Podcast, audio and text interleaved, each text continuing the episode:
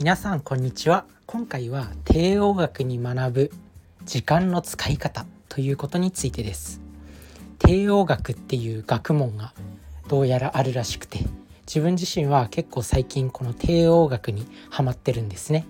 で、まあ、過去何回かこの帝王学に関するお話をしてきたんですけれども、まあ、この帝王学っていうのは、まあ、財閥とかなんかそういう有有料階級の人たちが、まあ、小さい頃から学んでるみたいな。経営者がこう経営者の家系が小さい頃から叩き込まれる。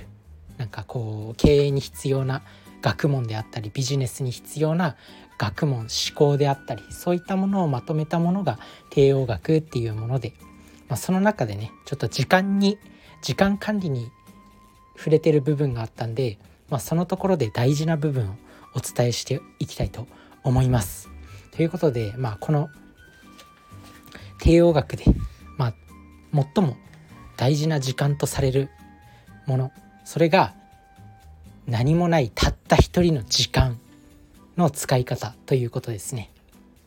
で人間誰しも、まあ、24時間ずっと誰かといるっていうことは、まあ、旅行に行ったりとか、まあ、何かしらそういうことをやってない限りはまあ、一日の中で一人になる時間ってあると思います。まあ、電車の通勤中とかね。あとは車で通勤する人も。あとはちょっとした休憩時間トイレの時間であったり。あとはもう休みの日とか家に帰ってからの時間一人になる時あると思います。その時間をいかに使うかっていうことなんですよね。だからその時間を、まあ、自己研鑽の時間に使う。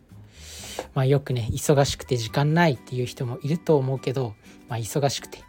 勉強する時間がない仕事が大変で勉強する時間がない自分のスキルアップのための時間がないっていう人多いと思います。まあ、自分自身もその一人ではあると思うんですけど、まあ、その中でもやっぱり他の人より上に行くためには時間の使い方を考えなきゃいけないんですよ。まあ、その時間に勉強しなきゃいけないんですよ。だからその一人の時間っていうのを大切にする。まあ誰かとね仕事してる時とか、まあ、会社にいる時間ってどうしてもどうしてもねこう一人になる一人に集中するっていうことをやりづらい、まあ、誰かから話しかけられるかもしれないし、まあ、たとえ昼休みとかに、まあ、一人になれたとしても、まあ、ランチしてる時に誰かがこうね一緒にランチ行かないとかって一緒に相席してもいいですか？とかって来たらなんかこう集中できなくなってしまったりすると思うんですよ。まあ、そんな時にでもやっぱ家に帰ってからの時間とか、まあ、朝起きてからとか、まあ、そういう孤独になれる時間ってあると思うんですよね。その時間をもう磨きに磨きをかけるもう質を高めて集中してその時間に自分のやりたい勉強であったり自分の身につけたいスキルであったりそういうもののトレーニングに励むということです。意外とねやっぱりこう仕事以外の時間自分の一人の時間って一日の中で計算してみるとちりつもで意外とあるんですよ。なんかこう仕事中の時間ってなかなか自分のための時間は取れないじゃないですか。だから一人になれる時間にいかにやるか。だから会社にいる時って休憩時間でも勉強しようとかって思う人いると思うんですけどやっぱりね一人じゃないんですよだから家に帰ってからの時間とか、まあ、電車の中の時間とか本当に完全に一人になれる時の時間を本当に大切に使わないとマジでもう一人になれる時間ってやっぱないと思うんですよね。こう自分を極限まで集中状態に持っていってこう何かこう練習する時間とかってないと思うんですよ。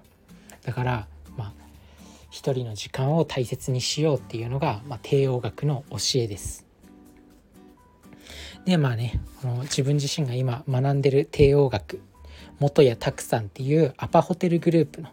専務の方が書いた本で、まあ、その中の一節をちょっと音読したいと思うんですけど、まあ、人間一人でいる時間に本性が出るものです。自堕落な生活習慣のまま時間を無駄に過ごしていませんか？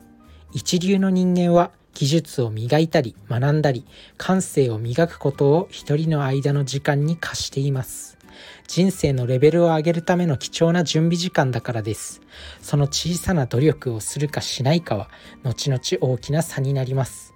自分の私利私欲にとらわれて欲望のまま時間を浪費していては何事にも生かされることはありません。人間に平等に与えられているのは時間だけです。一番贅沢な時間の使い方こそ学ぶことですということで、まあ、時間はまあ唯一唯一、まあ、人類全ての人に与えられている平等なものなんですよね。まあ、生まれた環境とかそういうものは確かに平等じゃないかもしれないだからでも時間だけは平等なんですよ。だからこの時間をいかに自分の人生を素晴らしいものにするために使うか。それが重要なんだと思います。まあ、帝王学を学んで皆さんも上を目指していきましょう。それじゃあね。バイバーイ。